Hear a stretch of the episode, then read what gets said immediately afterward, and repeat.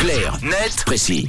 Et tu nous parles des tisanes qui reviendraient à la mode, Tom, ce matin. Oui, de produits euh, a priori réservés aux grands-mères, la tisane et les infusions reviennent en force, Mathieu, et séduisent aujourd'hui un public beaucoup plus large et même plus jeune.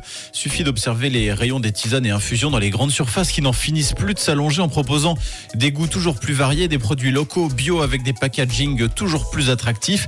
C'est évidemment sans compter sur celles qui sont faites maison ou vendues dans des commerces plus spécialisés comme les drogueries ou les herboristeries, des commerces qui ont le double avantage de proposer des conseils et des compositions personnalisées. On peut citer les tisanes anti-cholestérol, par exemple, faites à base d'ail des bois, de chardon-marie ou encore de griffes du diable. Bref, les tisanes et les infusions, on le vend en poupe. Depuis la pandémie de Covid-19, elles deviendraient même de sérieuses concurrentes pour le thé. Et pourquoi depuis la pandémie? Eh bien d'abord parce que les infusions et les tisanes surfent sur une image de boisson saine, naturelle et bénéfique pour la santé. Un critère évidemment non négligeable en pleine période pandémique, mais c'est pas tout.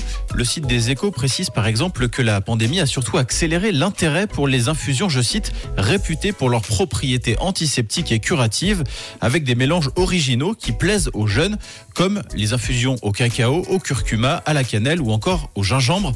Ensuite, difficile de ne pas parler du côté euh, ultra pratique de l'infusion et de la tisane qui s'emporte très facilement avec soi, qui plus est aujourd'hui avec l'essor des gourdes et des thermos. Oui, c'est clair. Et vu que tu parlais de pandémie, est-ce que le télétravail a pas joué un, un rôle important Très juste, très juste, et c'est effectivement un point non négligeable. Le télétravail aurait chez certains ritualisé la consommation de tisane et d'infusions, et pour trois raisons.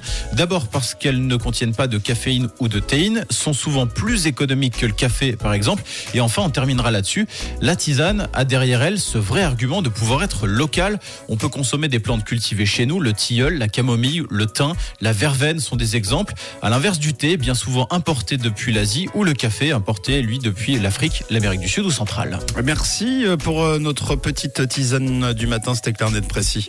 À réécouter en podcast et sinon demain pour un nouveau sachet à 7h20.